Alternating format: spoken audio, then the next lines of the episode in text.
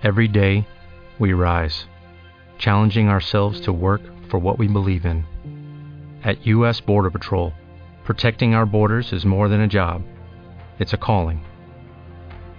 Agents answer the call, working together to keep our country and communities safe. If you are ready for a new mission, join U.S. Border Patrol and go beyond. Learn more at cbp.gov/careers. 26. A Quinias le dolían demasiado las costillas para montar, de modo que viajó en una litera montada entre dos caballos durante tres días de presuroso avance hacia el noreste, siguiendo el curso del Politimeros. Esrayamka iba al mando. En ningún momento perdió el conocimiento, y tampoco tenía fiebre, pero pasaba los días aturdido por el dolor. Al cuarto día ya pudo montar, aunque la punzada cuando su montura daba un paso en falso era importante, si bien breve. Costillas fracturadas, diagnosticó Filocles por cuarta vez, tensándole los vendajes. Un peto de bronce habría desviado esa punta sin una magulladura, dijo Quinias. Pero el coselete sagje de escamas es más fácil de llevar todo el día y cubre mejor. Cada pueblo tiene sus costumbres. Gracias, Sócrates. exclamó Filocles, sonriendo. En cuanto Quinias volvió a montar, Esrayanka convocó un consejo de marcha. Todos los jefes, tanto griegos como tribales, cabalgaron a la cabeza de la columna. León entregó a Quinias la espada egipcia. He pensado que querrías recuperar esto, dijo. Logramos resistir. Diodoro dio una palmada al nubio en la espalda. León envió a uno de los hombres de Temerix a buscarme. He traído aquí al resto de los olvianos y a Parstaebalt. Su sonrisa petulante pasó a ser de franca alegría. Tu esposa cruzó hasta su flanco y Eúmenes cabalgó hasta el otro lado. Echamos por tierra sus planes. Ni siquiera le plantaron cara a Lot terció Filocles. Dieron un espectáculo lamentable para Macedonia. Quinias negó con la cabeza. Eso no era Macedonia, repuso. Solo un puñado de oficiales macedonios con un montón de ayudantes lugareños. Alejandro tiene que andar apurado de recursos. Tosió y le dolieron las costillas. Antígono soltó un gruñido que recordó a los de Níceas. Y sacamos algo de botín. Oro. Caballos. Y prisioneros. Quinias miró alrededor, entre contento con la victoria y un poco malhumorado porque la hubieran alcanzado sin él. ¿Cuántos prisioneros? inquirió. Una docena respondió Filocles. Jinetes rasos salvo por un oficial. Poco hablador. Filocles sonrió con ironía. Me cae bien. Diodoro acercó su caballo. Un bastardo macedonio comentó. Todos los oficiales se sonrieron con complicidad. Quinias no les hizo caso y dejó el asunto del prisionero para más tarde. Deduzco que eran bastantes más de los que creíamos, señaló Quinias. No desmintió Diodoro. Dos escuadrones. El doble de tus efectivos, si cuentas los exploradores de Ataelo. Cabalgaste en círculos en torno a ellos. Echó un vistazo a los demás oficiales. Parstaevalk lo miró a los ojos y ambos hombres sonrieron torciendo la boca, como si hubiesen alcanzado un mayor entendimiento mientras Quinias estaba herido. Aparecimos nosotros y aplastamos a los supervivientes. ¿Y ahora qué? preguntó Quinias. Ataelo contestó. Iskander controla toda la margen sur del Politimeros. Patrullas todo el día, pero cautas. Sacudió la cabeza. Por estar cagado después de la lucha, creo. Quinias también asintió. Divisaba montañas en la distancia, aunque ya no quedaban tan lejos. Alcanzables, en vez de imposibles. ¿El Politimeros baja de esos montes? Sí, contestaron Atelo y Temerix al unísono. Y fuertes macedonios tan apiñados como tus dientes. Seis fuertes y un campamento. Temerix añadió. Los exploré yo. En persona. Quinias miró a su esposa y a Diodoro. ¿Y bien? inquirió. Esrayanka dijo. Ayer decidimos que hoy acamparíamos temprano, cargaríamos agua y abandonaríamos el Politimeros para adentrarnos en el mar de hierba. Luego, nos dirigiremos al noreste rodeando los montes sogdianos hasta llegar al desierto. Hay que hacerlo así. Diodoro estaba de acuerdo. Querrá volver a interceptarnos, Quinias. Y estamos firmando nuestra sentencia de muerte. Cuanto más remontemos el río, más cerca estaremos de su ejército. De su ejército principal. Meneó la cabeza. Mira. Apenas le hemos causado bajas y vemos a sus exploradores a diario. Esto no va a dar resultado. Tenemos que viajar por el desierto. Kinia se frotó la mandíbula. Se encontraba fatal. Le dolían todos los huesos y los músculos, y al respirar sentía una tremenda punzada en el pecho. No obstante, tenía la cabeza sorprendentemente despejada. Cratero aún está en el Politimeros, observó Quinias.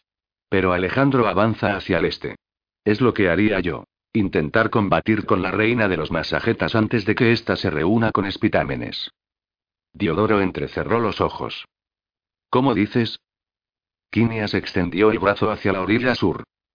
No somos ni un grano en el culo de Alejandro, dijo. Cuando este comentario fue traducido, los jefes Sagge sonrieron y soltaron alguna carcajada. Alejandro marcha a Oriente.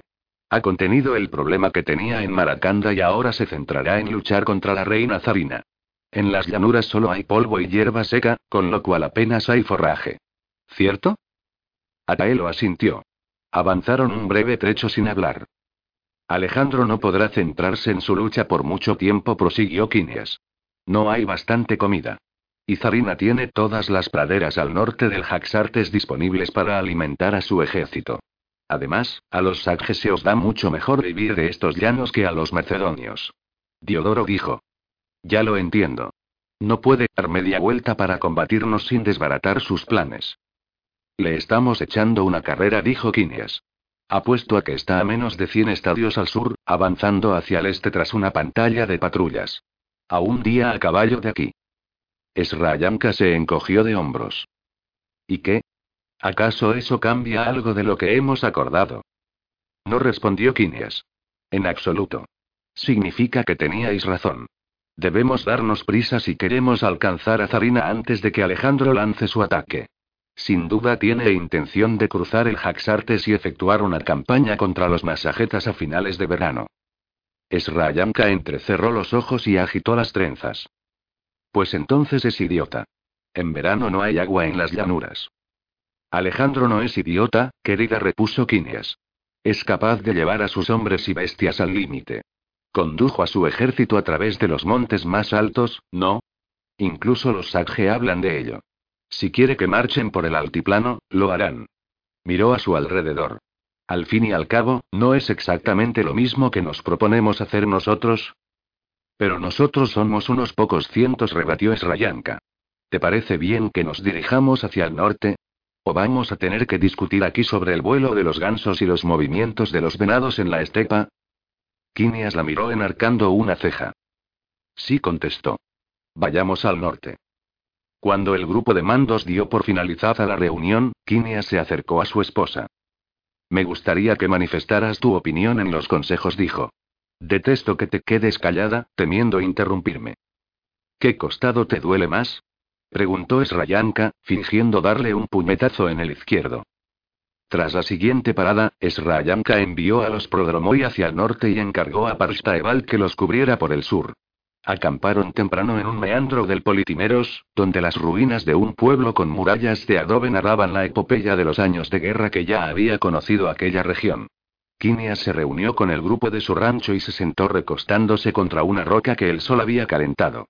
Esrayamka se apoyó en su hombro y le pasó alita. La roca anunciaba que el terreno cambiaba iniciando el ascenso hacia el este. Habían llegado a las faldas de los montes sogdianos. Darío se puso en cuclillas con una copa de vino arrebatado al enemigo. Iba vestido como un medo de la cabeza a los pies y parecía avergonzarle la desnudez de los numerosos olvianos que se bañaban en las aguas del Policimeros. Bienvenido seas. ¿Encontraste a Espitámenes? Darío asintió. Quinias le estrechó los hombros. Deduzco que Espitámenes ha jurado mantenerse alejado de nosotros, dijo, haciendo caso omiso de la vestimenta de Darío. Le mortifica haberse granjeado nuestra enemistad, explicó Darío. Lanzó una mirada a Esrayamka y, acto seguido, apartó la vista como si Artemis lo hubiese cegado. Sostiene que no tenía idea de lo que Alejandro se proponía hacer con las Amazonas. Fue inducido a creer que el rey simplemente tenía ganas de conocer a alguna. Se irguió. Siente que su honor está mancillado por lo sucedido y promete cualquier reparación que tú y tu señora exijáis. Esrayamka lo estaba escuchando todo. Puso a Sátir en brazos de Quinias. Eso, como decís los griegos, es un pestilente cagarro de perro. No obstante, sonrió Esrayanka, a todos conviene que finjamos creerle. Darío se escandalizó. Lo juró por su honor. Quinias se sorprendió ante la ingenuidad del joven. Te cayó en gracia. Será un gran rey, dijo Darío muy serio. Acabará con la cabeza clavada en una lanza, o algo peor. Esrayanka acomodó a su hija en su regazo. Jamás olvidaré que él me entregó a Alejandro. Pero mi memoria es larga y el tiempo corto. A su hija le dijo. Igual mamarás parte de mi repugnancia por ese persa con mi leche, Angelito. Darío llevaba una hermosa espada, un chipos de hoja recta con adornos de oro como los de una espada sacje. Quinias la señaló. ¿Un regalo? preguntó. Sí. Le asombró gratamente que alguien de mi linaje siguiera vivo. Tiene en gran estima a los nobles que le quedan. Muchos hombres que conocí hace tiempo sirven en su caballería. Sonrió a Filocles, quien venía hacia ellos desde la arboleda de tamariscos que coronaba el risco. Espitámenes envía vino. Filocles sonrió y gritó algo que se perdió entre el ruido de ochocientos caballos abrevando. Quinias asintió. Darío, puedes irte con él, si eso es lo que deseas. Me has servido bien y no me debes ningún rescate. Maté a tu primo. Eso siempre se interpondrá entre nosotros. Pero nunca olvidaré cómo me ayudaste en el castillo de Namastópolis. Darío guardó silencio. Hasta que por fin preguntó. ¿Estoy despedido? Ni hablar. Negó Quinias, pero comprendo la fuerza de los lazos de sangre y tradición. Espitámenes es un señor de tu pueblo. Si deseas cabalgar con él, ve con mi amistad. Y con la mía agregó Esrayanka. Darío fue incapaz de sostenerle la mirada a Esrayanka y desvió los ojos hacia Filocles, que acababa de bajar la cuesta. Entonces se sonrojó, hizo una reverencia y tomó la mano de Quinias. Creo que por el momento seguiré cabalgando contigo, dijo. Luego, tras una incómoda pausa, señaló las ruinas de la ciudad. Besos se alzó contra Darío hace cuatro o cinco años. Desde entonces no ha vuelto a haber paz en esta frontera. Sea cual sea el bando que domine la situación, el otro paga a los Dae y a los masajetas para que ataquen. Ahora Espitámenes sigue los pasos de Besos. ¿Serviste con Besos? Yo no, mi padre contestó Darío. Yo serví con el rey de reyes. Esbozó una sonrisa que no llegó a iluminarle los ojos. Es costumbre entre los nobles bactrianos. Un hijo para cada ejército, o incluso dos. Gane el bando que gane, el clan se mantiene fuerte. Diodoro llegó con un hombre barbudo que vestía una toga roja muy sucia encima de un peto macedonio, con la estrella de la casa real grabada en el pecho. Tenía la nariz aguileña y la frente despejada. Aparentaba unos 40 años, o quizá más, pero era de complexión robusta, los músculos de atleta. Mirad a quién han encontrado los perros, dijo Diodoro, sonriendo. ¿Os acordáis de este bastardo engreído? Quinias lo miró. Ptolomeo exclamó Quinias, acariciando la cabeza de su hija. No se levantó, pero sonrió al prisionero. El granjero. El macedonio inclinó la cabeza. Te recuerdo bien, Quinias de Atenas declaró. Favorito de los dioses agregó con una reverencia, exagerando el saludo. Antes no creías en los dioses, replicó Diodoro, atizándole. Ptolomeo se rascó el mentón y citó a Aristófanes. Si no hubiera dioses, no podrían haberme abandonado, citó, y todos rieron. Filocles le pasó un cuenco de comida. ¿Cordero? preguntó Ptolomeo. Potro respondió Quinias. Lamento el enfrentamiento, Ptolomeo. No te conocía con ese atuendo. Ptolomeo bajó la vista a la toga de lino que llevaba sobre la coraza. Luego miró detenidamente a los congregados en torno a la fogata. Tampoco es que vosotros tengáis mucho aspecto de hipeis atenienses, observó. ¿Dónde están los mechones rizados de antaño? ¿Las elegantes clámides? Quinias sonrió. Si volviera la paz y nos viéramos libres del penoso trabajo, no guardéis rencor a nuestros mechones rizados ni a nuestra piel ungida. Ptolomeo aplaudió. Bien citado. Aunque no veo muchos mechones rizados por aquí. Diodoro volvió a atizarle. Aquí el espartano tiene rizos de sobra para todos. exclamó. La última vez que te vi, lucías un peto cincelado en plata que habías comprado a un saqueador en Ecbatana, recordó Quinias. No somos los únicos que han conocido tiempos difíciles. Ptolomeo meneó la cabeza. Maldita Sogdiana. Dijo. Es brutal. ¿Sigues en los Etairoi? preguntó Quinias. Serví con Filipo Contos antes de que regresara al oeste. Se encogió de hombros a la luz del fuego. Después de que matara a Artemis, lo abandoné por la falange. Quinias movió como si el costado le doliera. Entonces, ¿está muerta? El macedonio se llevó comida a la boca con los dedos. Cuando la hubo masticado y tragado, levantó la vista. Nos traía buena suerte, igual que te la traía a ti, relató. Contos la mató cuando decidió quedarse con nosotros, el muy cabrón. Ella no quería irse a Occidente con él. Diodoro había conocido a Artemis, lo mismo que Antígono, pero el galo estaba en su fogata. Diodoro soltó un resoplido para disimular su pesar. Artemis había dirigido a los seguidores del campamento mientras estuvieron en el ejército de Alejandro. Había sido la mujer de Quinias desde Isos hasta Ecbatana. No dijo Diodoro, mirando a Quinias. Claro que no. Y alzó su copa. Por su recuerdo. Ptolomeo aceptó la copa y derramó un poco de vino por el espíritu de la fallecida. Así sea. Quinias vertió un poco del suyo y bebió. Abatía Contos confesó. Se hizo el silencio en torno al fuego. Qué pequeño es el mundo. exclamó al fin el macedonio. Sin duda, los dioses lo habían dispuesto así. Que tú, a quien más amaba ella, la vengarás. Dudo que me amara más que a cualquier otro, repuso Quinias, complacido aunque sus palabras lo desmintieran. Soñé que estaba muerta, agregó. Podrás marcharte por la mañana. Te daremos un caballo. Filocles te acompañará para que no tengas problemas con nuestros vigías. Ptolomeo estiró las piernas hacia el fuego. Las noches eran sorprendentemente frías, pese al calor infernal que hacía a mediodía. Loado sea Ares por haberme hecho preso de griegos, murmuró, Tal vez tenga sentido rezar a los dioses, después de todo. Ya me veía con los huevos arrancados de cuajo por los bárbaros. ¿No pedirás un rescate? Quinias miró a Diodoro y a Filocles. Ambos negaron con la cabeza. No. Puedes irte en paz. También apresamos a una docena de jinetes. Puedes llevártelos contigo. Ptolomeo asintió. Y miró en derredor. Alejandro te perdonaría en el acto, Quinias. Y contrataría a todo tu contingente. ¿Los Sacje? ¿Con los griegos?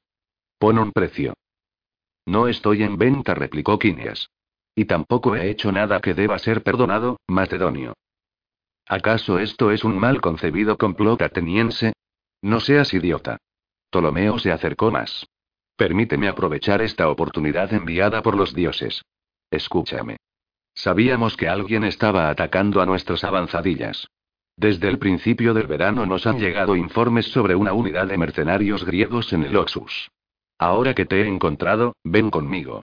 Sea cuanto sea lo que te paga Espitámenes, el rey te pagará más. En torno al fuego, los amigos de Quinias rieron. Espitámenes no tiene amigos aquí, dijo Esrayanka. Su dominio del griego ya era más que notable. Tú eres la amazona. Se sorprendió Ptolomeo. Era típico de un macedonio, Quinias bien lo sabía, que tras haberse cerciorado de que era una mujer, y para colmo lactante, hubiese prescindido de ella otorgándole menos importancia que a la manta sobre la que estaba sentado. ¿Es tu chica? Mi esposa, doña Esrayanka, reina de los Asagatje, respondió Quinias, presentándosela. Esrayanka se sonrió al tiempo que acomodaba mejor a su hijo para que alcanzara el pezón y se sostenía la teta. Ptolomeo la miró con más detenimiento. Luego miró a Quinias como si lo viera por primera vez. Si mataste a Contos es porque derrotaste a Zoprionte, ¿no es cierto? inquirió. Quinias sonrió lenta y maliciosamente. No lo hice yo solo, precisó. Ptolomeo estaba pálido, incluso a la rojiza luz de las llamas. Entonces y comenzó. Todo rastro de amistad se desvaneció de su voz. Cabrón ingrato.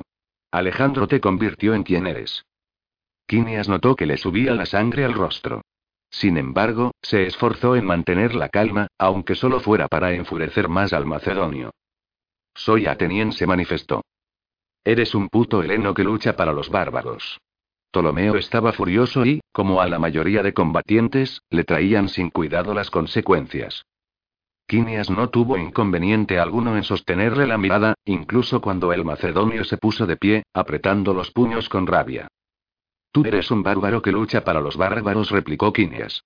Se irguió, dejando de estar recostado. No le debo nada a Alejandro. Fue él quien me despidió, y luego me vi en el exilio por haberle servido. ¿Atenas ha enviado un ejército a este desierto embrujado? preguntó Ptolomeo desmoronándose. No es posible. Mi ciudad es Olbia, dijo Quinias con orgullo. Soy el hiparco de Olbia. Todos los hombres de Estifogata son ciudadanos de Olbia. Las ciudades de Leuxino se unieron con los Sakje, los Asagatje, para destruir a Zoprionte. Habría esclavizado a todos los hombres y mujeres de Leuxino, Ptolomeo. Lo quería todo para él. Quinias se levantó, entregó su hija a Darío y escupió al fuego. Perdimos a cientos de jinetes. Ni un solo niño macedonio vivió para ver a su madre en una granja cerca de Pella. Ni un solo caballo trotó por la hierba hasta su pasto en las colinas. La voz de Esrayanka, que no se levantó, rezumaba enojo y arrogancia.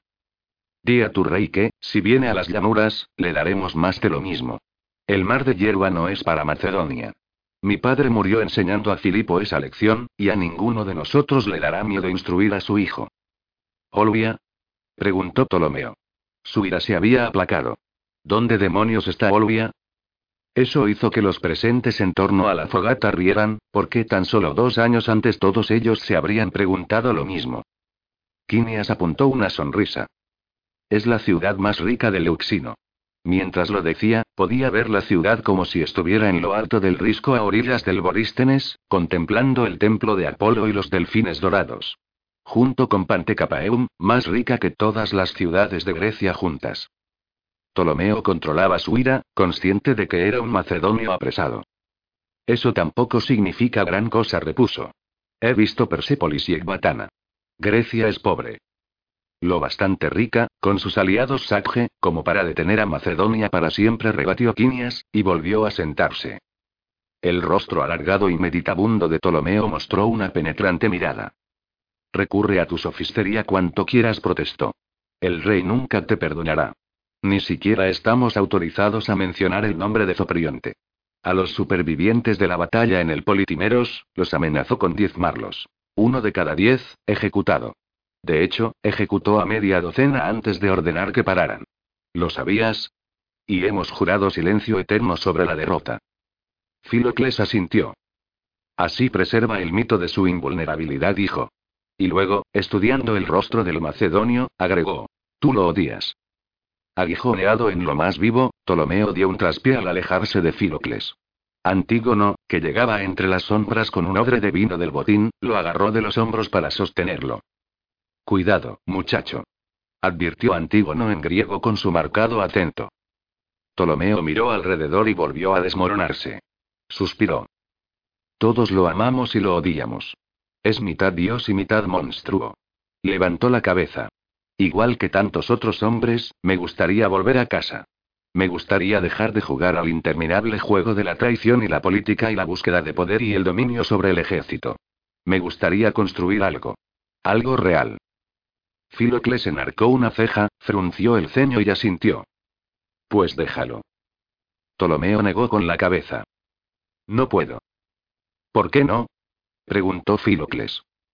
Porque, si Ptolomeo deja de jugar, alguien que esté por debajo lo tendrá que matar para ascender, respondió Quinias, y Diodoro mostró su acuerdo.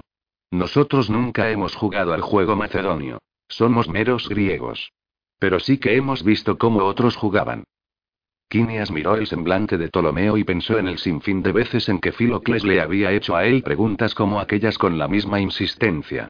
Resultaba interesante ver cómo se lo hacía a otro hombre, constatar el efecto, la confusión, la súbita duda acerca de uno mismo. Lo mejor sería que te unieras a nosotros, le aconsejó Diodoro. Tenemos nubios y celtas, megaros y espartanos. Hay un judío babilonio en el segundo batallón, o al menos eso dice él. Y tenemos un par de persas. ¿Por qué no un macedonio? Ptolomeo se rió. Eres un y miró en torno a la fogata. Ja. Soltó, meneando la cabeza. ¿De verdad dejaréis que me vaya? Quinias asintió. Por supuesto. Ptolomeo se puso firmes. El honor me obliga a informar sobre todo lo que he visto y oído, advirtió. Filocles habló de nuevo. ¿Pero lo harás? preguntó. De repente, Ptolomeo pareció más joven y vulnerable que en todo el rato que llevaba junto al fuego. Es y es mi deber, contestó. Filocles se encogió de hombros. Pero, si se lo cuentas todo al rey, jamás volverás a casa. En primer lugar, porque los tiranos culpan al mensajero. ¿Me equivoco, Quinias? ¿Me lo preguntas porque conozco a muchos tiranos o porque yo mismo lo he sido? Preguntó Quinias. Da igual, la respuesta es que sí. Cosa que tú sabes de sobra, ¿no? Dijo Filocles a Ptolomeo, poniéndose de pie. Y porque, si le cuentas a Alejandro todo lo que sabes, lo obligarás a cambiar la estrategia de la campaña. Su amazona, su premio. Está justo aquí. Igual que el hombre que derrotó a Zoprionte. Filocles nunca había parecido tanto un filósofo, pese a la túnica manchada y las piernas sucias, como en ese momento, resplandeciente a la luz dorada de las llamas, inclinado hacia adelante como la estatua de un orador. Si se lo cuentas, dejará todo lo demás para combatir contra nosotros. En el mar de hierba. Jamás volverás a casa. Los ojos de Filocles brillaban. Y tú lo sabes. Diodoro, todavía recostado, dijo. Tienes un dios a tu vera, Filocles. Los demás callaron. Un sorbetón de lita rompió la solemnidad del momento. Ptolomeo se marchó por la mañana con los demás prisioneros. Filocles cabalgó con él hacia el sur, acompañado por Ataelo, y regresó solo a mediodía, cuando la columna entera estaba tan alejada en el mar de hierba que los árboles del valle del Politimero se confundían en la calima. Solo los montes que se alzaban al este estropeaban el cuenco perfecto de la tierra. Al anochecer, la naturaleza desértica del suelo comenzó a pasar factura. Los exploradores habían encontrado abrevaderos, y sus campamentos dependían de estos. Pero ningún lugar ofrecía agua suficiente para abrevar a 800 caballos. Quinias tuvo que fragmentar a su contingente en cuatro grupos, basándose más en la resistencia de los caballos que en la de los hombres. Esrayanka y los Sagge estaban en otro manantial. Permaneció despierto escuchando a los caballos inquietos por la escasez de agua. No estaba acostumbrado a dormir solo y echaba de menos a sus hijos. Se despertó con la boca seca. Bebió agua de la fuente después de los caballos, y halló más limo que refresco. A mediodía tenía la boca como de pergamino, la lengua había adquirido un volumen inaudito y su cantimplora de cerámica, de un tamaño perfecto para Grecia donde decenas de arroyos surcaban los llanos, estaba casi vacía. Había viajado por desiertos con anterioridad, en Persia y en Media y también en Occidente, así como en Hircania, de modo que conocía el truco de ponerse un guijarro debajo de la lengua y ponía cuidado en racionar el agua del odre. Se aseguró de que Antígono y los suboficiales vigilaran en todo momento a los griegos y los celtas, haciéndoles beber y atentos a cualquier síntoma de enfermedad. Incluso con todos esos problemas para abastecerse de agua, volaban. Libres del suelo escabroso de las faldas de los montes sogdianos, las cuatro pequeñas columnas avanzaban a un ritmo que solo cabía mantener si cada hombre contaba con un mínimo de dos caballos. Montaron el segundo campamento en el mar de hierba tras un trayecto de casi 300 estadios. Una marcha increíble para una jornada. Los prodromoi iban y venían de una columna a la otra, informando sobre el agua que les aguardaba más adelante y sobre la distancia que a cada una le faltaba hasta el siguiente campamento. Sin embargo, los caballos no tardaron en oler el agua y poco después vieron un arroyo que descendía de las montañas, montañas que se habían desplazado desde el horizonte oriental hacia el sur y ya estaban más cerca. El agua del arroyo era fresca, así que los caballos relincharon a la olería y a duras penas se dejaban controlar. Por preocupar confesó Atelo mientras observaban cómo los caballos se precipitaban al arroyo. Por un día en gran estepa. Señaló en silencio hacia el caos que habían armado las bestias. La próxima vez, cuatro días. Y una noche sin agua. Se encogió de hombros. Lo hizo con un ademán tan griego que bien podría haber estado en el ágora de Atenas. Sobreviviremos, dijo Quinias. Ataelo le dedicó una mirada como dando a entender que el optimismo de los mandos no pondría remedio a una noche sin agua. Gracias al arroyo, acamparon todos juntos. Quinias se acurrucó junto a Esrayanka, que se le arrimó. Te he añorado, confesó ella. Sé que te perderé, por eso me fastidia separarme de ti. Sigo siendo una niña tonta. No repuso Quinias, oliendo el dulce aroma de hierba, humo de leña y caballo que emanaba de ella. ¿Cómo lo han llevado los niños? Esrayanka movió las caderas, arrimándose más a él. Pues como bebés. Cuando se les seca la boca, lloran. Me preocupa más cuando no lo hacen. Volvió la cabeza hacia él. Casi todas las mujeres con hijos pequeños se han marchado, las demás son doncellas. Ojalá tuviera a quien preguntar y... ¿Preguntar qué? Lita no se mueve tanto como me gustaría, contestó Esrayanka. Y le dio un beso. Soy una madraza. No me hagas caso. Kinia se quedó un rato callado. Esrayanka cambió de postura para mirarlo a la cara. ¿En qué estás pensando? inquirió. Kinias la observó a la luz de las estrellas, y respondió. Pienso en la cantidad de cosas de las que hay que preocuparse. Bebés y agua, caballos y agua. Alejandro. La muerte. Esrayanka le puso una mano en la nuca. Se me ocurre una cosa que podemos hacer para dejar de preocuparnos, dijo, con la mano derecha juguetona. Pero no hagas ruido. Kinias sofocó la risa besándola. Iba a decir algo ingenioso, pero de pronto fue incapaz de seguir pensando. Un par de minutos después, algo golpeó el trasero de Kinias. Menos ruido.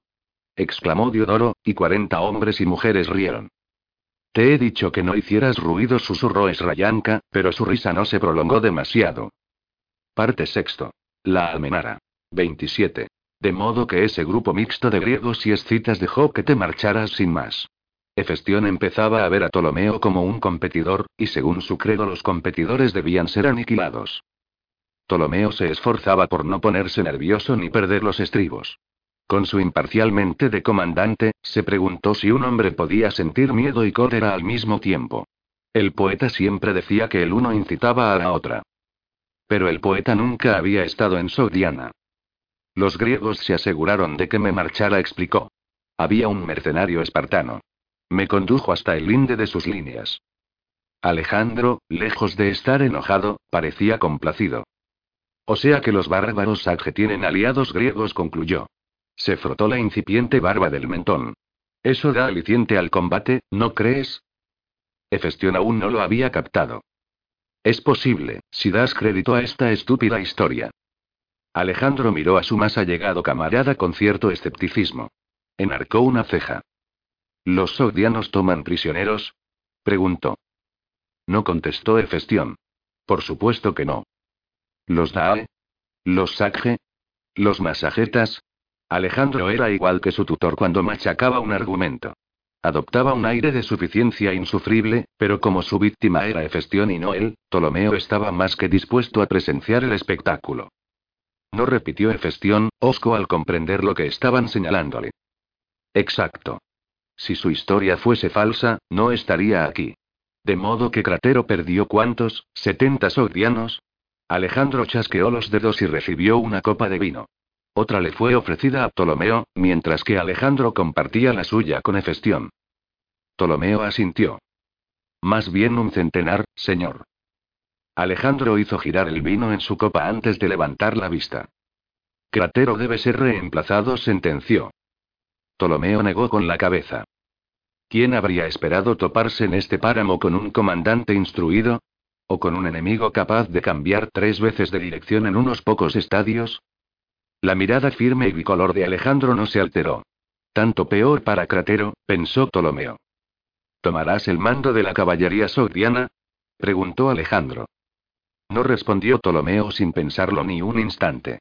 Me gustaría volver a comandar a mis taxeis. Muy bien, dijo Alejandro.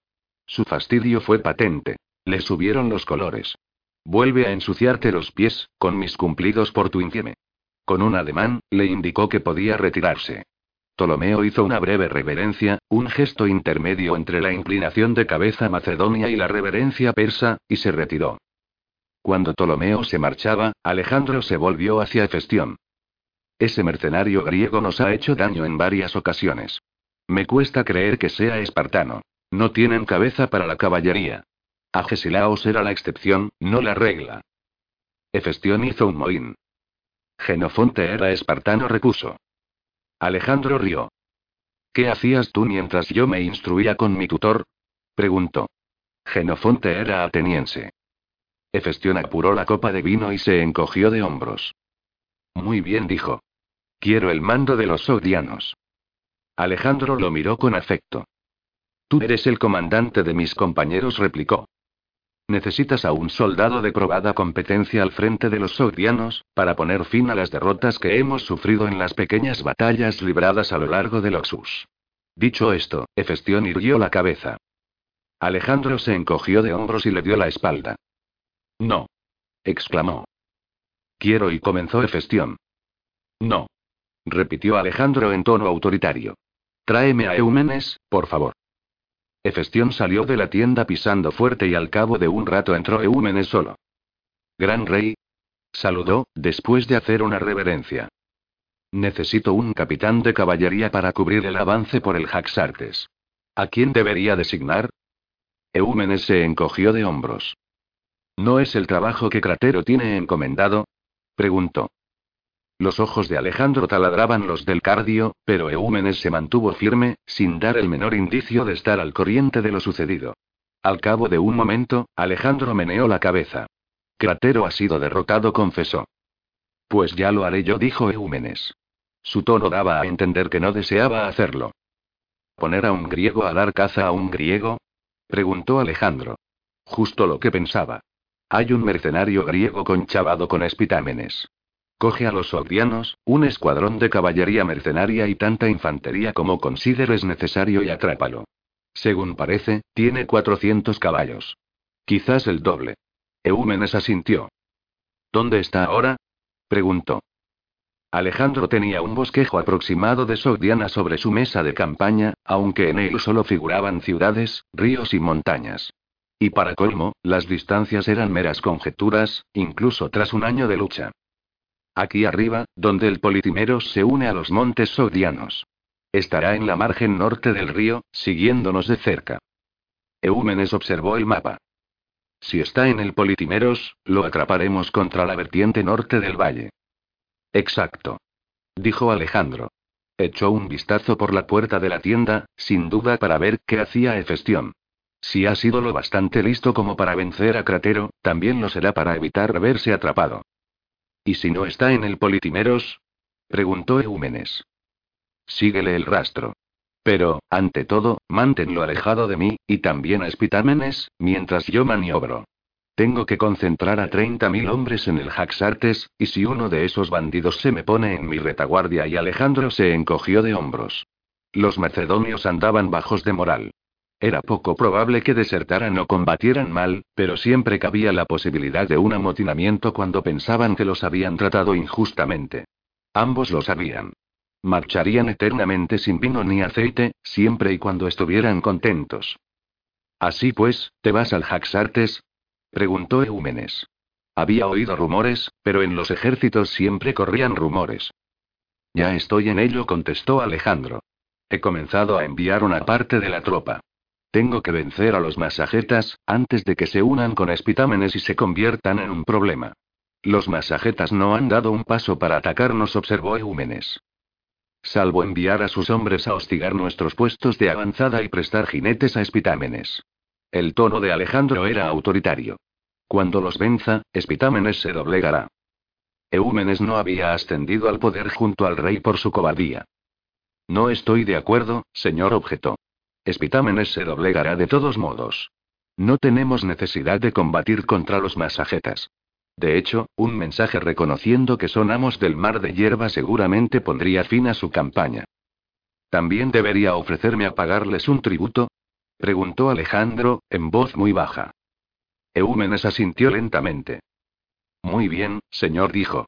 Ya has tomado tu decisión. Así es. Ve y castiga a ese griego. Recluta a los supervivientes y reúnete conmigo. No iniciaré el combate contra Zarina hasta dentro de 20 días.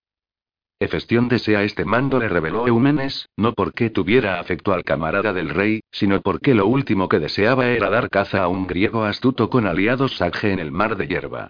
Amo a Efestión con toda mi alma, admitió Alejandro, pero le falta iniciativa para mandar con independencia.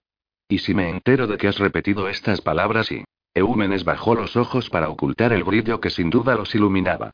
Ajá. Indash. Pensó. Ahora sí que merece la pena seguir el juego. Atraparé a ese griego, afirmó Eúmenes. Y tal vez también te traiga una amazona. Alejandro suspiró. Me gustaba la que tenía, dijo. Incluso preñada, tenía presencia. ¿Y qué ojos? Alejandro rió. ¿Pero por qué te cuento estas cosas, Eúmenes? Porque no puedes decírselas a Efestión, pensó Eúmenes con satisfacción. Alejandro lo detuvo en la puerta de la tienda. Llévate al salvaje.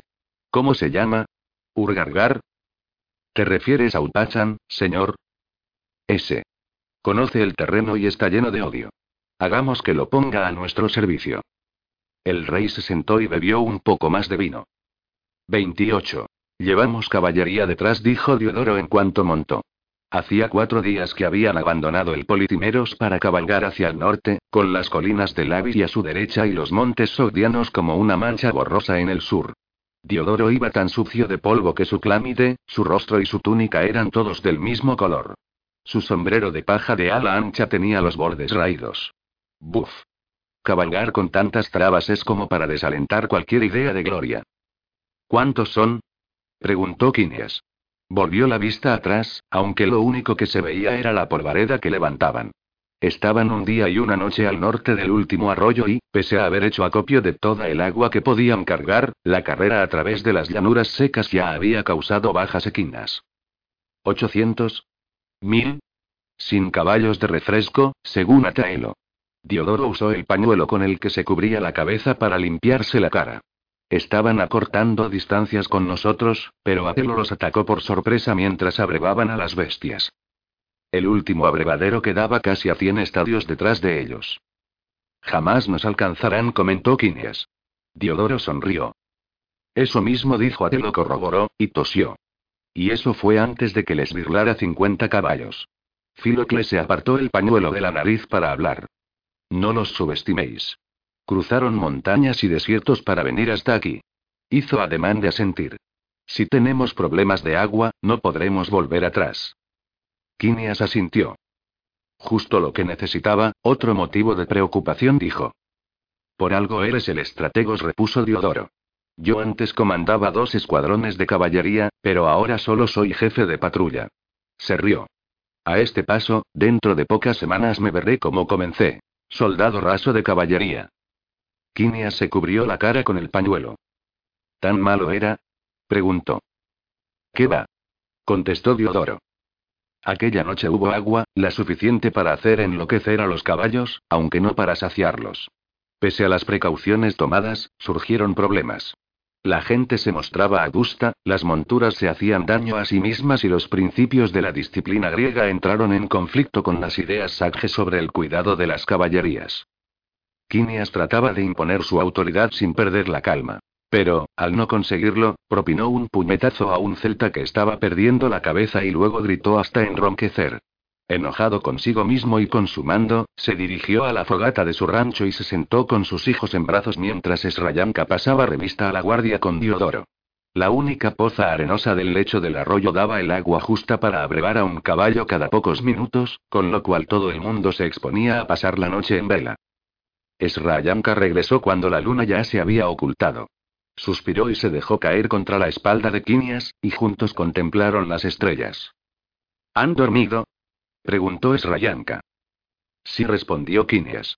Había reservado el agua de su cantimplora para ellos durante todo el día y les dio cuanta quisieron antes de acostarlos. Habían dejado lo suficiente para que la cantimplora hiciera un atrayente ruido al agitarla. Se la pasó a su esposa, que bebió un sorbo, lo retuvo en la boca y se lo tragó. Toma tú el resto, dijo Esrayanka. A Quinias le supo a Ambrosía. Y entonces todos se quedaron dormidos. Estaba de pie a los pies del árbol y tenía a Ajax y a Níceas frente a él. ¿Preparado? preguntó Níceas. No contestó Quinias. Níceas asintió. Pues prepárate, repuso. Más allá de sus espaldas, en el llano, había miles de cadáveres. Unos putrefactos, otros desmembrados. Cerca de Ajax, se erguía un guerrero jeta con una mano cortada y un limpio pinchazo en el vientre. Haz lo que tengas que hacer. Dijo en griego. Aquellas habían sido sus últimas palabras, pero las había pronunciado con cierto apremio. Le hizo un tajo a un guerrero Satge con una hermosa armadura de escamas. Satrax, por supuesto. Pero el rey lo abatió de un solo mandoble. Detrás de los jetas había más hombres, mayormente persas. El hermanastro de Darío intentaba hacer retroceder a Graco. Estos son todos los hombres que he matado, dijo Quinias. Empezó a tener miedo, incluso en el sueño. Los hombres que había matado eran muchos. ¿Y para qué? Mientras aguardaba a perder su propia vida, se encontraba valorándola más que nunca. Y cada uno de ellos la había valorado de igual modo. Ahora intentaban abrirse paso entre otros fantasmas, presos todavía de la furia del combate. Nicias lo agarró de la mano y lo empujó hacia el árbol. Sus manos eran huesudas. Vete. Le dijo. Trepa. Parecía desesperado. No permitas que esto haya sido en balde. Gritó. Y entonces Kinia se vio en el árbol, mirando hacia abajo al círculo de amigos muertos que repelían la creciente marea de cadáveres. Arrancó sus ojos de aquella visión y trepó más arriba, balanceándose de una rama a la siguiente a un ritmo que habría sido imposible en el mundo de la vigilia, pero sintiendo una fatiga absolutamente real. Tenía la boca seca. Había subido tanto que el propio árbol, pese a su inmensidad, se movía, de modo que la parte alta se balanceaba como el mástil de un barco. ¿O acaso el pensar en un mástil le imprimía el movimiento? El ascenso devenía mucho más dificultoso a medida que se acercaba al final. La inmensidad del cielo del ocaso le llenaba la cabeza. Los rayos jugaban en cada rama y el tronco se movía debajo de él como un animal salvaje.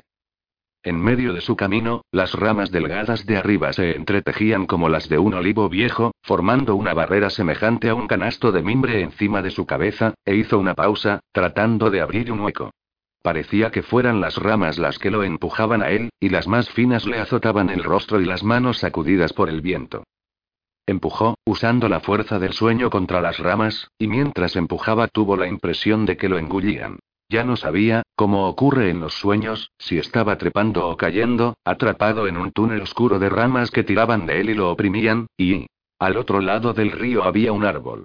Un sauce solitario alcanzado por un rayo en un pasado inconcebiblemente remoto, pues seguía siendo un árbol imponente incluso muerto, y sus primos crecían dispersos en la orilla opuesta. Lo que quedaba de la caballería enemiga buscó refugio tras el árbol muerto. Un guerrero con una armadura magnífica y un yelmo de oro intentaba reagruparlos, señalando con su arco hacia el río. Unas cuantas flechas disparadas contra ellos se quedaron cortas, y Esrayanka sonrió. Una sonrisa cansada. Él correspondió a la sonrisa y le hizo una seña, y Esrayanka se llevó la trompeta a los labios. Sobre el remolino rojo de polvo vio el último retazo de cielo azul, y un águila volaba en círculos en lo alto. A la carga. Gritó. Hizo el gesto y... Y estaban en el río, cuerpos apilados como peces, destripados, durante la crecida de primavera del Tanais. Su sangre teñía de rosa la espuma del río al atardecer. Avanzaron salpicando a través del río. Las gotas atrapaban el sol como joyas y el agua fría era una bendición después de una dura jornada de batalla. Los castigados taxeis, con lo que quedaba de ellos ya de regreso, se esforzaban por volver a formar con un solo oficial que tenía malherido el brazo de la espada y los instaba a reagruparse. El hombre del yelmo de oro sacó su arco, pese a que sus camaradas lo abandonaban y. Quinias estaba en mitad del río, su corcel gris acero avanzaba con cuidado a causa de la grava y las rocas, y entonces sintió un golpe en la barriga. Cielo, frío, agua y. Estás despertando a los niños susurró Esrayanka. Parecía asustada. La escuchó arrullar a los niños y sintió nada. Tardó mucho tiempo en volver a dormirse. Por la mañana, los caballos estaban débiles y mal dispuestos. Había poca agua en el campamento y aún les quedaban dos días de viaje para volver a abastecerse. Las columnas emprendieron la marcha con un mínimo griterío de órdenes, como si dos años de campaña no hubiesen sido más que prácticas para aquellos días en que cada minuto contaba. El suelo era todo hierba seca y grava endurecida, y avanzaban tan rápido como el estado de los caballos permitía. Esrayanka tenía mala cara. Perdía fluidos con la leche y estaba preocupada por los niños. Esto es de locos. Le dijo Quinias. Cabalgo hacia mi muerte y tú me sigues a la tuya. Los niños y tenemos que dar media vuelta. Cada palabra pronunciada suponía un gran esfuerzo, y tenía la boca como la de un borracho tras una larga noche bebiendo. ¿Media vuelta? replicó Esrayanka. ¿Tan débil me crees? Se volvió y saludó con la mano a las silenciosas figuras que marchaban penosamente a través del polvo. Nuestros hijos son todo lo fuertes que necesitan ser. Se dobló por la cintura un instante y acto seguido se enderezó. Hay que encontrar agua. Quinias se rascó la barba. Cuatro tragos de agua después cruzaron una serrezuela y, tras encontrarse con Nimu, que hacía las veces de guía, se dispusieron a girar hacia el este, alejándose del sol. Las montañas permanecían a mano derecha, y lo único que se veía a lo lejos era la reverberación de la calima. Nimu se aproximó a Srayanka y, sin mediar palabra, le dio un odre de vino lleno de agua. La columna se había detenido para cambiar de caballo, era el único alivio que tenían, y todos los ojos se clavaron en el odre de vino como si resplandeciera con el fuego de un dios triste. Para los niños dijo Mimu. Su tono de voz era curioso, casi triunfante, o de regodeo. Esrayanka asintió y aceptó el odre. Luego hizo una seña a Samae. Desde la muerte de Irene, Samae se había convertido en su hipereta. Que todo el mundo beba un sorbo, dijo. Yo tomaré lo que quede. Se lo dio a Samae, que lo inclinó con el brazo y se lo pasó a Diodoro. Diodoro lo miró con asombro, y luego la miró a ella. Pero también él lo alzó brevemente antes de pasarle el odre a Antígono, que se lo pasó a Barstaebal, y así sucesivamente a lo largo de la columna. Quinias podía seguir el traslado del odre por el alboroto que armaban los caballos, casi como si un camello anduviera entre ellos. Cuando cambió de caballo eligió a Talasa porque estaba descansada, con la cabeza en alto, y como con ganas de que la montara. Le costó tres intentos subir la pierna a sus lomos, de agotado que estaba. Oyó que el odre regresaba hacia la cabeza de la columna. Le ocupó la mente como algo soñado y las ansias de agua apartaron cualquier otro pensamiento. Imaginó que el agua aún estaría fría, vigorizante, procedente de algún arroyo de las montañas que Ningo había explorado. Nadie beberá, dijo Mingo a su lado. La niña estaba tan bronceada que rivalizaba en aspecto con León, y llevaba un sombrero de paja sobre un griñón de lino para protegerse la cara del sol. El agua es para los niños, y tu pueblo lo sabe. Quinias la miró anonadado. Dudó tener la disciplina necesaria para renunciar a su trago de agua. El odre de agua ya había llegado a manos de Cario. Cario lo miró con evidente nostalgia, pero no se lo llevó a la boca, optando por pasárselo a Quinias. El odre estaba lleno hasta más de la mitad. Algunos jinetes habían bebido un sorbo. Pero su disciplina era digna de encomio, toda una lección de humildad. Quinias bebió el agua justa para recuperar el movimiento de la lengua. Hay que conseguir agua esta noche, observó Nimu. O muchos morirán. Quinias la miró. ¿Por qué no buscas agua? Ya lo he hecho, repuso. Esa agua. Quinias aún tenía el odre en sus manos, y se lo pasó a Srayanka. Hay un largo camino hasta esa agua, señor. Puedo llevarte allí. Atae lo ayudará. Pero tú debes conducirnos. Nimo volvió la cabeza para mirar hacia el horizonte. Gracias, dijo Esrayanka. ¿Pero crees que soy capaz de beber cuando toda mi gente está sedienta? Cada uno ha tenido su parte, señora, dijo Quinias. Ahora te toca a ti. Los ojos de Quinias ardían con lágrimas contenidas y Esrayanka dejó caer la cabeza. Pero bebió. Mientras bebía, moviendo la garganta con cada trago de agua, los ruidos que hacía al tragar y los de los caballos y las conversaciones y la voz aguda de Nimu se entretejieron como el ribete de una prenda de ropa, de modo que en un instante eran hilos distintos y al siguiente la voz del dios. El momento se acerca. Es hora de concluir. Quinias se puso tenso, el pelo de la nuca se le erizó como el del lomo de un perro y se le encogieron las tripas. Ninguno de ellos olvidaría aquella tarde que se prolongó lo indecible. El sol ardía como si los dioses apuntaran a la columna con una lente de aumento, y la hierba agostada reflejaba el calor como un espejo de bronce la luz. Los caballos daban zancadas más cortas y el polvo que levantaban a su paso ascendía al cielo como el humo de una pira funeraria. Al caer la noche, Quinias dio el alto. Los caballos protestaron. Condujo a Talasa a través del gentío hasta Diodoro, la yegua aún tan brava como a mediodía. Dos horas dijo. Luego montamos otra vez y seguimos. La sed hizo una pausa para frotar la lengua contra el paladar, no nos hace ningún bien. Diodoro asintió. Filocles aguardó a que Quinias desmontara y estacó a su caballo. Luego fue en su busca y le tendió un vaso. Bebe, hermano, dijo. Ni hablar, repuso Quinias. No voy a beberme tu agua. Tienes que mandar. Y esto es vino aguado. El último que queda de cratero. Vertamos una libación a los dioses y bebamos. Quinias cogió la copa del espartano y arrojó una buena parte al polvo. Por Zeus que agita los cielos y Poseidón que agita la tierra. Apolo, señor del arco de plata, y Hera, cuyos pechos son tan blancos como la nieve del Olimpo. Atenea, la sabia guerrera. Ares, vestido de bronce. Afrodita, que surgió de las olas, y Hefestión, el herrero cojo. Artemis, la cazadora. Hermes, dios de los viajeros, que quizá nos alivie en esta travesía del desierto, y por todos los dioses dijo. Y bebió.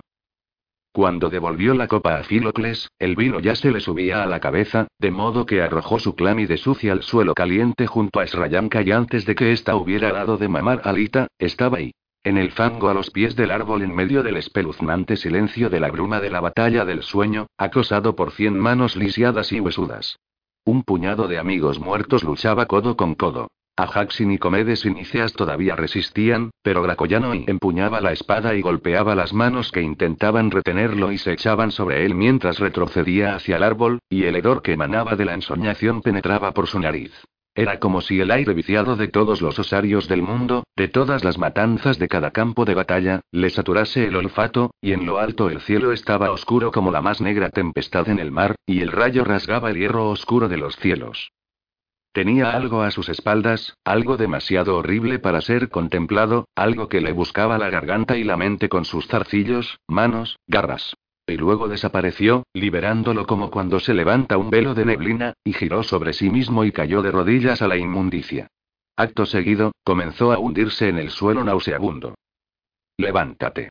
Le dijo una voz conocida. ¿Acaso di mi vida para que tú fracasaras? Artemis se erguía ante él, su garganta degollada era la menos espantosa de las heridas que la rodeaban. Había nuevas fuerzas en el campo, y el muro de enemigos muertos que gritaban en silencio había retrocedido varios pasos. La diosa lucía la misma coraza que llevara la noche antes de Arbela, cuando bailó las danzas espartanas como un hombre y dos mil soldados la aclamaron. Quinias se puso en pie. Ella le dio la espalda, pero volvió la vista atrás cuando le oyó poner el pie en el árbol. Yo tenía muchos amigos, dijo la diosa sonriendo.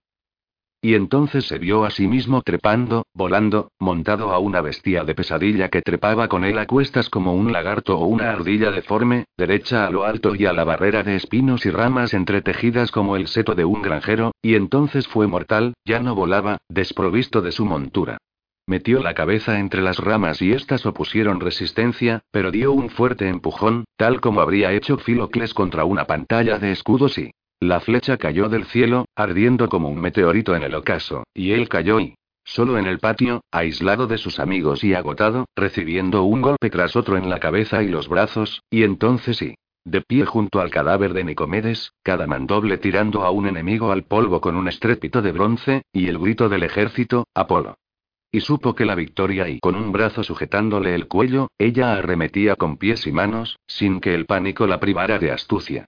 Pero la otra mano enemiga empuñaba un hierro que le quemó la garganta, y una caliente humedad le cayó sobre los pechos, y ella gritaba sin que le saliera la voz y cayó en la negrura y... Solo bajo el estandarte, por todas partes caían allegados que lo protegían, lo cubrían, coraza cual llama de oro y... Muerto en combate victorioso, el impacto del frío hierro en sus entrañas, podría haberse echado a reír, pero no había nada ahí. El llanto de un niño y, gritando, rojo por doquier y el dolor partiéndole las carnes como un rayo, olas que venían tan seguidas que no daban respiro, y nada más que el rayo y las olas, olas húmedas de dolor que la aproximaban al túnel de hierro. Un grito de respuesta desde debajo de sus pies, y la presión aliviada, mas no así el dolor, y toda su vida manando entre sus piernas y, el lamento de un niño, conocido. Y todo muerte alrededor, el túnel de hierro aferrándolo con piernas de jinete, el cuerpo preso, los brazos sujetos.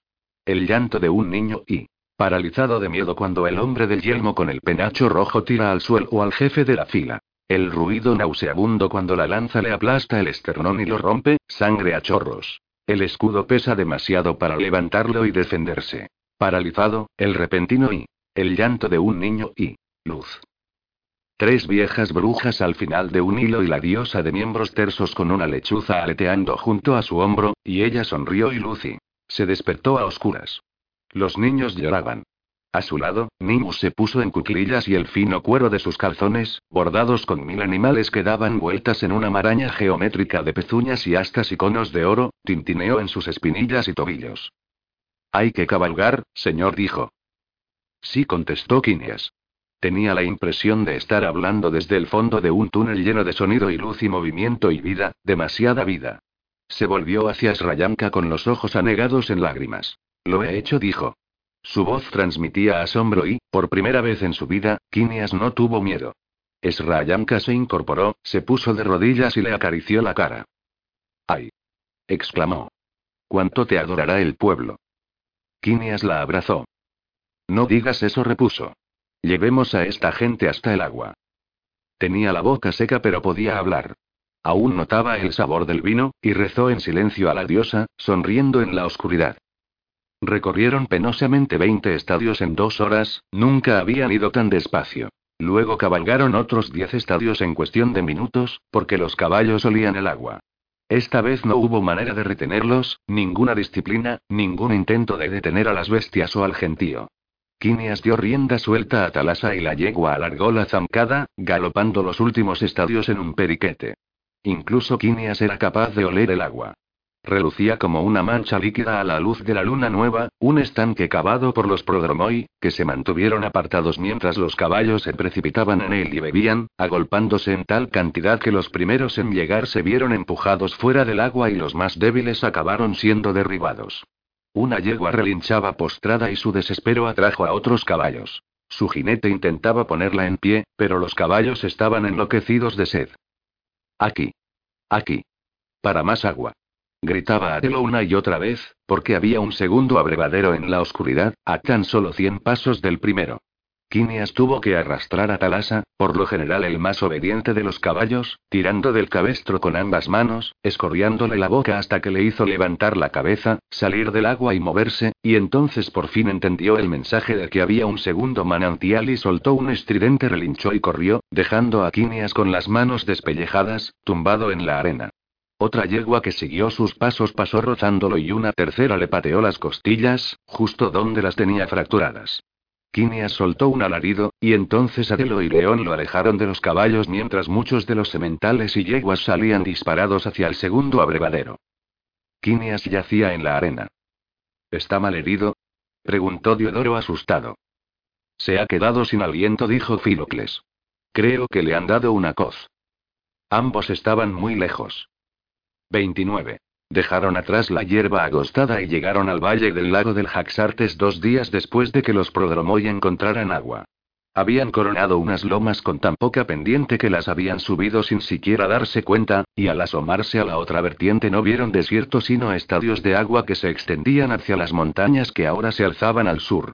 Habían muerto caballos y aún había más en malas condiciones, en su mayoría debido a la última carrera hacia el agua y la brutal mele subsiguiente. Pero ningún hombre, mujer o niño había perecido.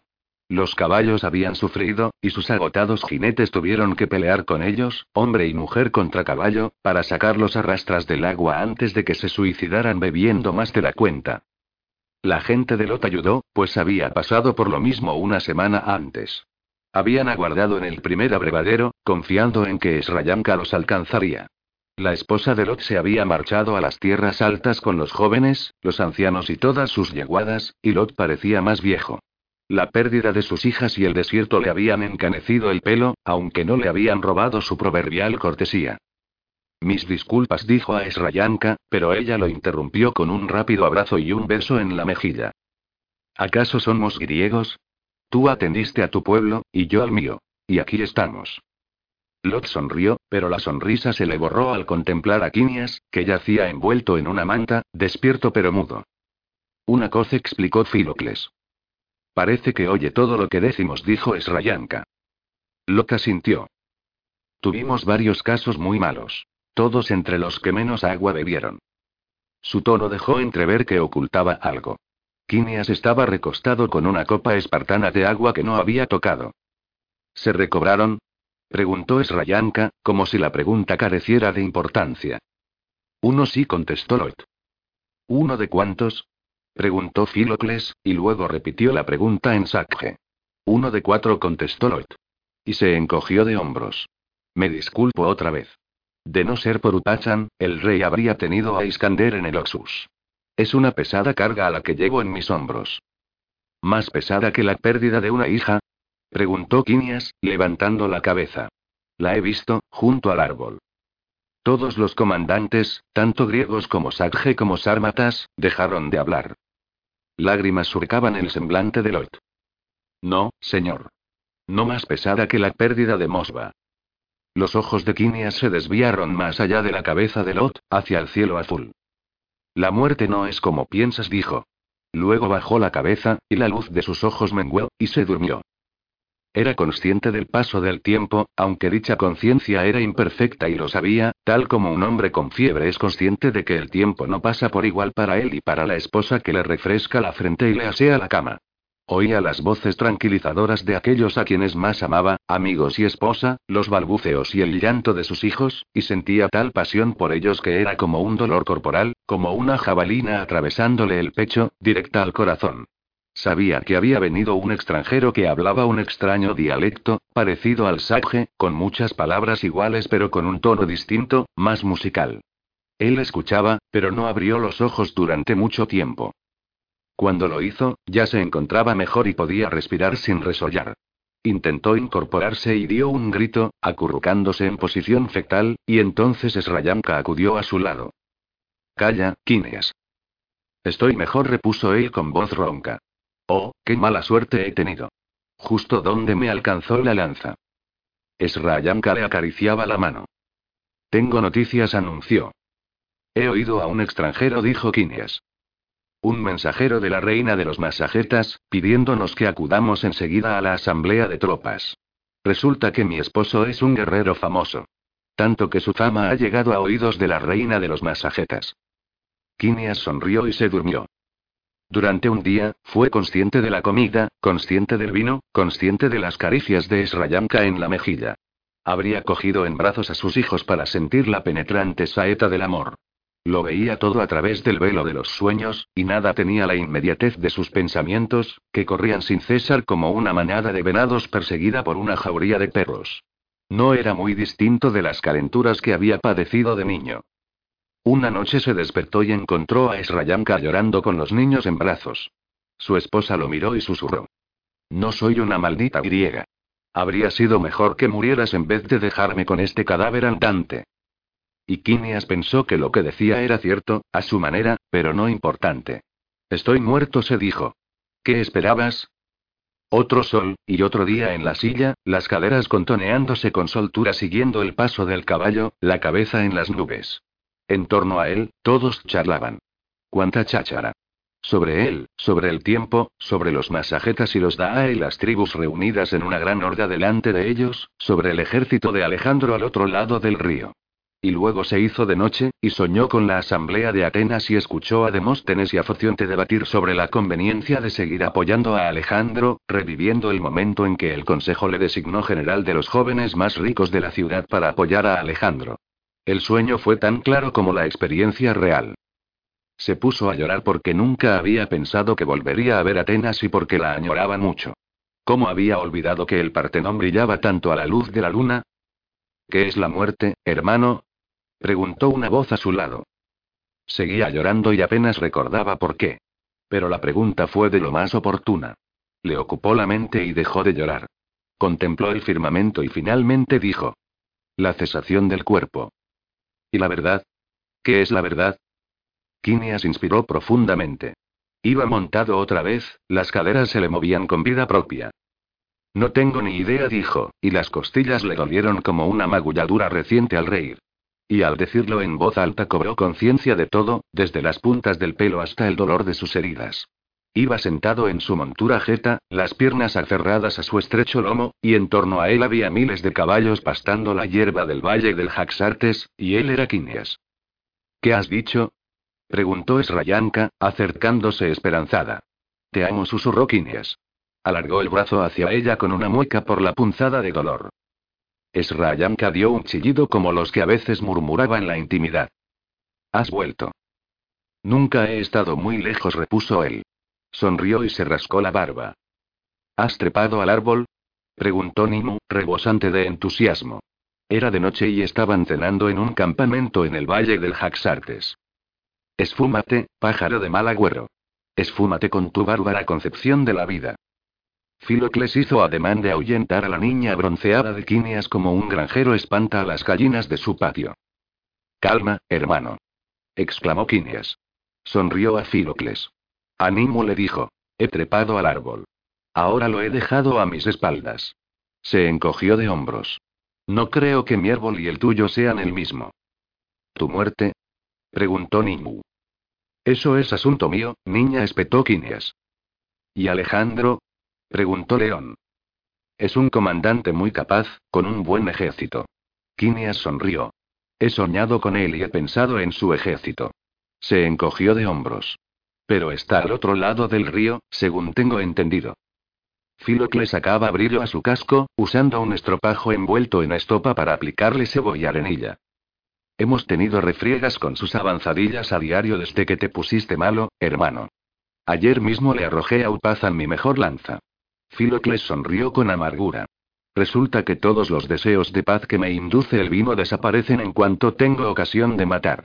Dejó el yelmo en el suelo y se puso una gorra de fieltro, y luego el yelmo otra vez, pasando de filósofo al espíritu de Ares en un abrir y cerrar de ojos. ¿Qué sentido tiene, Quinias? ¿Cuál es el sentido de tanto marchar, tanto esforzarse, tanto matar? ¿Te lo ha dicho tu querido árbol? Se quitó el yelmo, claramente insatisfecho con cómo le quedaba. Miró las ataduras con detenimiento. Quinias a menudo se sentía perdido cuando debatía con Filocles, pero esa noche las respuestas manaban de su mente como el jaxartes crecido fluía a través de los llanos. Venga, hermano, conoces muy bien la respuesta. Río al ver cómo lo miraba su brillante y filosófico amigo. Le dio un abrazo.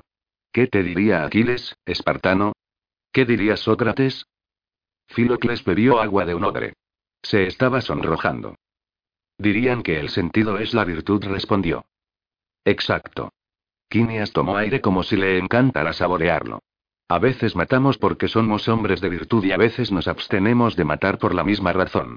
A veces un hombre puede decidir beber vino y en otra ocasión quizá decida abstenerse. El modo de hacer las cosas es lo que granjea la gloria. No deberíamos precisar ni recompensa ni alabanza. Nimu miraba a uno y a otro. ¿De qué estáis hablando? Preguntó con la irritación de una jovencita que piensa que se están burlando de su ignorancia. ¿Es una cosa griega? Quinias sonrió y meneó la cabeza. Tal vez sí, tal vez no, niña. La búsqueda de la virtud. Quinias arrebató el yelmo a Filocles. Eres el último hombre de la tierra que lleva casco corintio, hermano. ¿Qué le pasa? preguntó. Tiene el forro raído. Quinias asintió. No tiene remedio. Hay que separar el cuero y coser uno nuevo. Me daba pereza.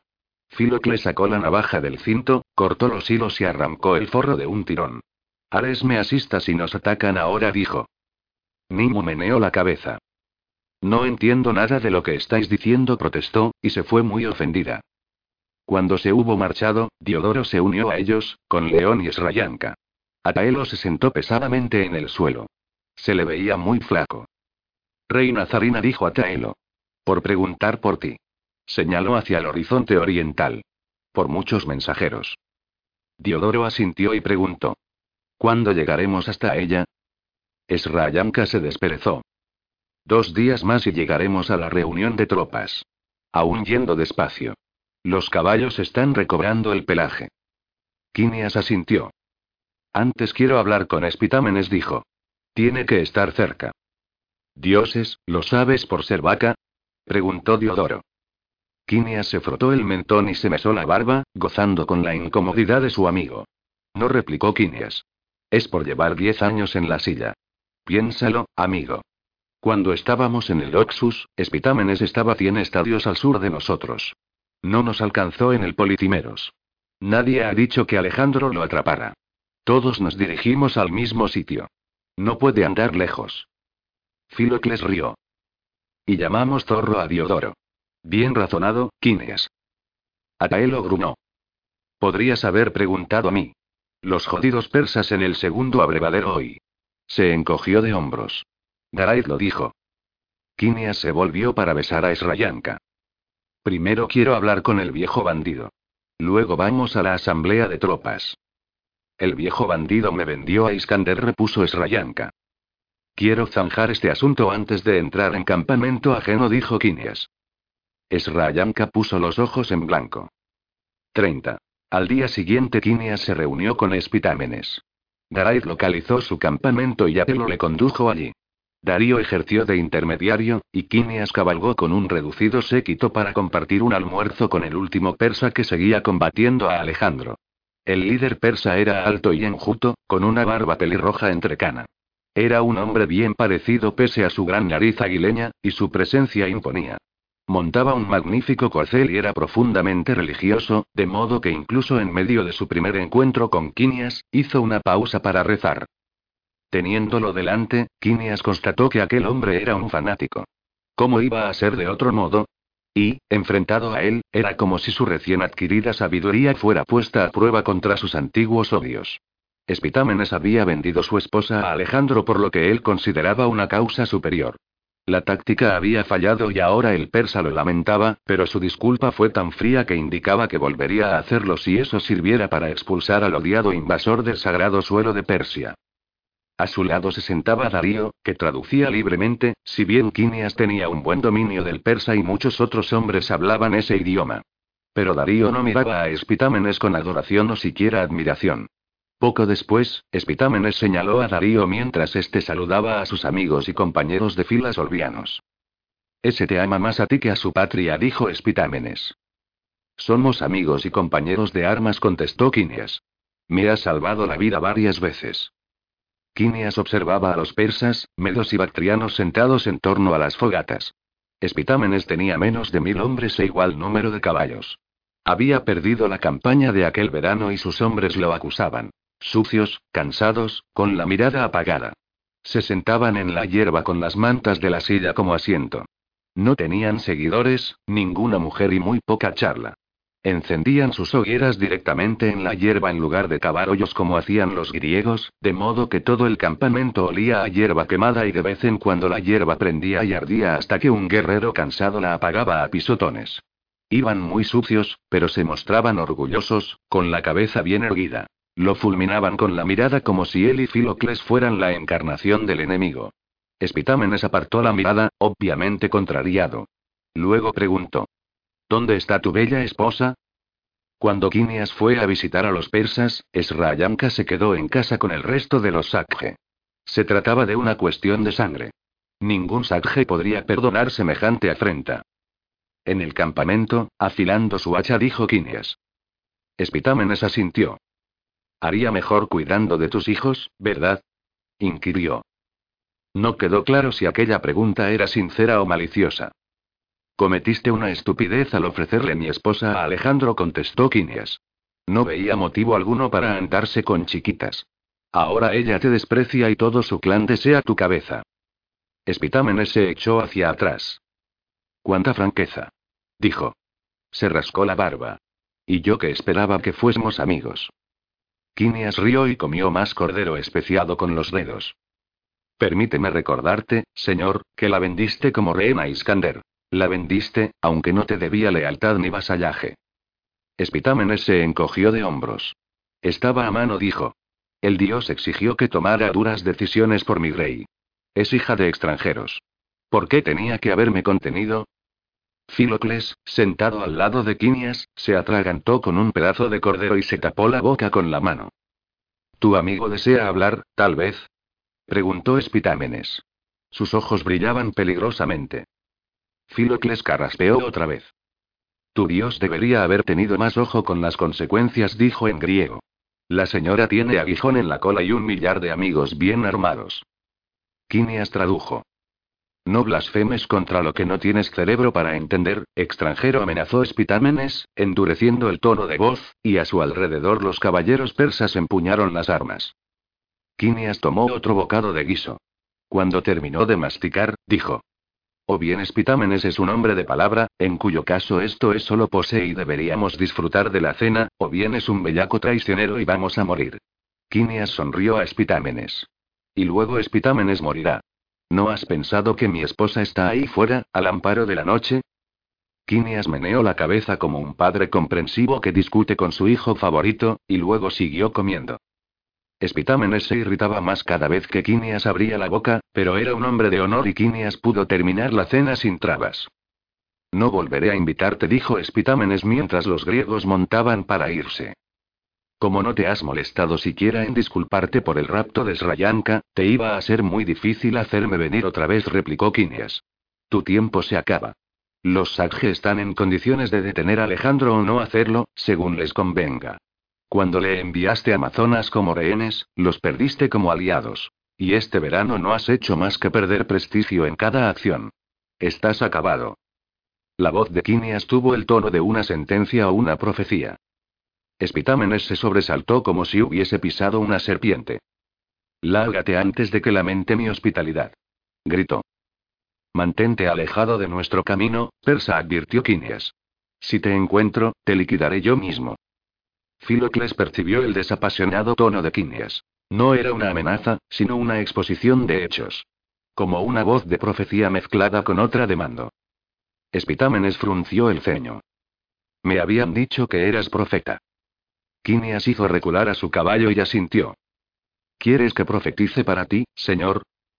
Aún diciendo que no, la voz de Espitámenes revelaba sus ansias y su vacilación, y Filocles tuvo la impresión de que Quinias era el mayor de los dos. Y entonces el persa preguntó: ¿Habrá una gran batalla? Quinias asintió. Sí. ¿Iskander perderá? ¿Me alzaré con el triunfo? preguntó Espitámenes. Quinias permaneció callado un rato, un rato incómodo con docenas de persas provistos de antorchas rodeándolo en la oscuridad.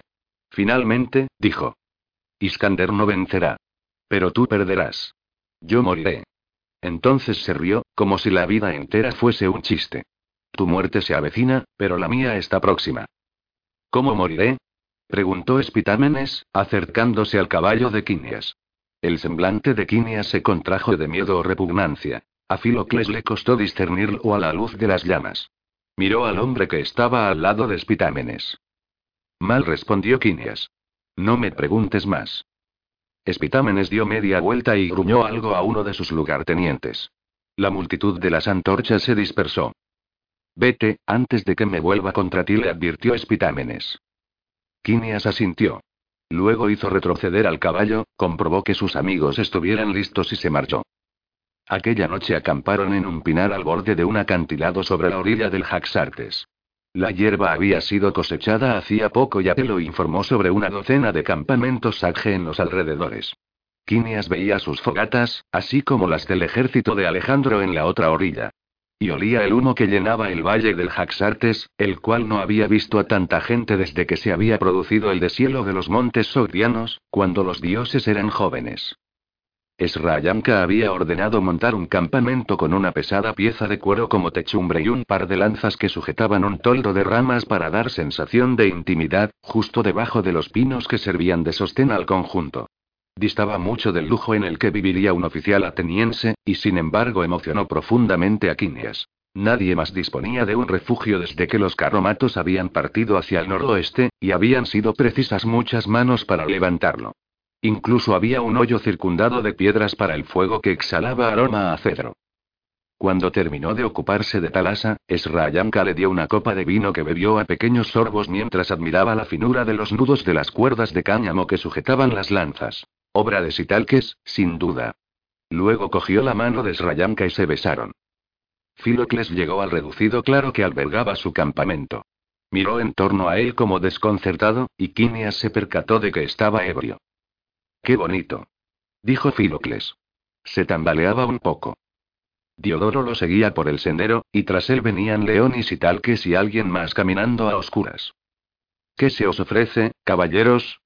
preguntó Quinias, un tanto irritado por haber sido interrumpido mientras besaba a su esposa. Filocles volvió la cabeza, dio un bandazo y eructó. Perdonad, caballeros. No me encuentro muy bien. Sonrió a Quinias. No sabía que querías estar solo. Te extrañaba. Diodoro se acercó y apoyó una mano en el hombro del espartano. Vámonos, Filocles. Dice que pronto habrá muerto. Y no volveremos a verlo. Filocles meneó la cabeza. Alzó su copa. Divino Quinias, comparte esta copa de vino. Dijo, y derramó parte del vino en la pinaza, aunque no fue nada fácil saber si lo hizo por torpeza o en deliberada invocación. Diodoro agarró a Filocles. El espartano se zafó y dio un salto hacia atrás, pero con el aturdimiento del vino se olvidó de las dos lanzas y las cuerdas y tropezó. Filocles cayó al suelo con gran estrépito y todo el refugio se vino abajo con él, que bramó al rodar sobre el fuego, apagándolo. Hades. Filocles, eres un maldito idiota. Quinias agarró al espartano del brazo y tiró de él para ponerlo de pie, sacudiéndole las brasas. Al parecer, Filocles se había golpeado con un puntal. Ha sido sin querer y dioses. Es Rayanka. Lo siento. Apartó a Quinias de un empujón y se puso a juntar los restos del refugio. Dio un traspié y solo consiguió recoger una única cuerda. Si tal que salió de la oscuridad, lo mismo que Temerix. Temerix cogió a Filocles del hombro. Ven, dijo con su marcado acento. Ven, amigo. Nosotros arreglamos esto. Ven. Filocles lloraba. No hago más que romper cosas. Sollozaba mientras el herrero sin don se lo llevaba a rastras. No hago nada a derechas. Esrayanka sonrió. Si Talques, vuelve a montar esto, por favor, dijo. Y se volvió hacia Quinias. Tiene el alma destrozada, ve a confortarlo. Detrás de ella, Sitalques había sacado su equipo para encender fuego y soplaba el rescoldo tratando de avivarlo. Los ojos de Esrayanka destellaban. Pero no tardes demasiado, agregó mientras Quinias se alejaba. Quinias encontró a Filocles en su fogata con una jarra de vino en la mano y Temeric sentado a su lado. Lo siento, se disculpó Filocles. Estaba más huraño que arrepentido, y tenía los ojos encendidos. Quinias se acercó y le cogió la jarra de vino. Bebió un trago y vació el resto del contenido sobre el fuego. ¡Eh! gritó Filocles. ¿Me amas, hermano? preguntó Quinias. Filocles se quedó paralizado. Luego se irguió. Sí. Claro que sí. Quinias asintió. Yo también te amo. Demasiado para verte matar con vino al héroe que llevas dentro. Esa ha sido tu última copa, hermano. Júrame por todos los dioses y por mis hijos que nunca más volverás a beber vino. Filocles se quedó horrorizado. Nunca. Nunca, bajo ningún concepto. Júralo, si somos amigos. Quinias vio una ánfora clavada en el suelo y la arrancó. Temerix, ¿esto es tuyo? Temerix escupió. Nunca doy vino a Filocles, dijo. Amigo. Quinias se la metió bajo el brazo. Ahora es mía. Jura, Filocles. Filocles adoptó un aire hosco y taimado, dos expresiones para las que no había sido hecho su semblante. ¿Y si no lo hago? preguntó. Quinias se encogió de hombros. Tal vez nunca más conteste a otra de tus malditas preguntas. O quizá simplemente te destierre y siga luchando sin ti. En cualquier caso, si no dejas de beber vino, olvídate de ser mi camarada. Filocles se acercó. Jódete. Protestó, alargando el brazo hacia la ánfora. Quinias le dio un puñetazo en la barbilla. Luego dejó con cuidado el recipiente en la tierra mientras el espartano retrocedía. Quinias levantó las manos. Filocles dio otro paso hacia atrás y se detuvo. Adoptó la postura de guardia del pancracio, con las manos abiertas y en alto para cubrirse el rostro, y la izquierda adelantada. Acto seguido arremetió deprisa, alargando la izquierda para agarrar a Quinias. Quinias dio un paso al frente, esquivando su izquierda, y asestó dos golpes seguidos, dejando estupefacto a Filocles, que retrocedió un paso sin que Quinias se lo impidiera. Se quedaron frente a frente. Filocles soltó un alarido, un grito de ira, casi el lamento de un hombre herido, y cargó. Sus dos fintas no fueron las propias de un hombre borracho, y Quinias encajó la segunda y acto seguido se encontró tumbado boca arriba en la tierra, pero rodeó las rodillas de Filocles con sus piernas y giró las caderas, haciendo tropezar al corpulento espartano que cayó al suelo cuán largo era. Asió sus dos manos con las suyas y forcejearon, dándose impulso con los pies y las espaldas para agarrarse, cubiertos de polvo. Carecía de sentido que Quinias tratara de vencer al espartano en un forcejeo, pero siguió intentándolo hasta que Filocles le hizo una llave con la cabeza y un brazo detrás de la espalda y el dolor fue tan agudo que lo dejó sin aliento. Y entonces, de improviso, Filocles, que lo tenía a punto de rendirse, se dejó caer en el suelo, tumbado boca arriba como si le hubiesen golpeado en la cabeza con un madero. Luego se puso de pie y le tendió una mano. Quinias la aceptó y las palmas sonaron al chocar.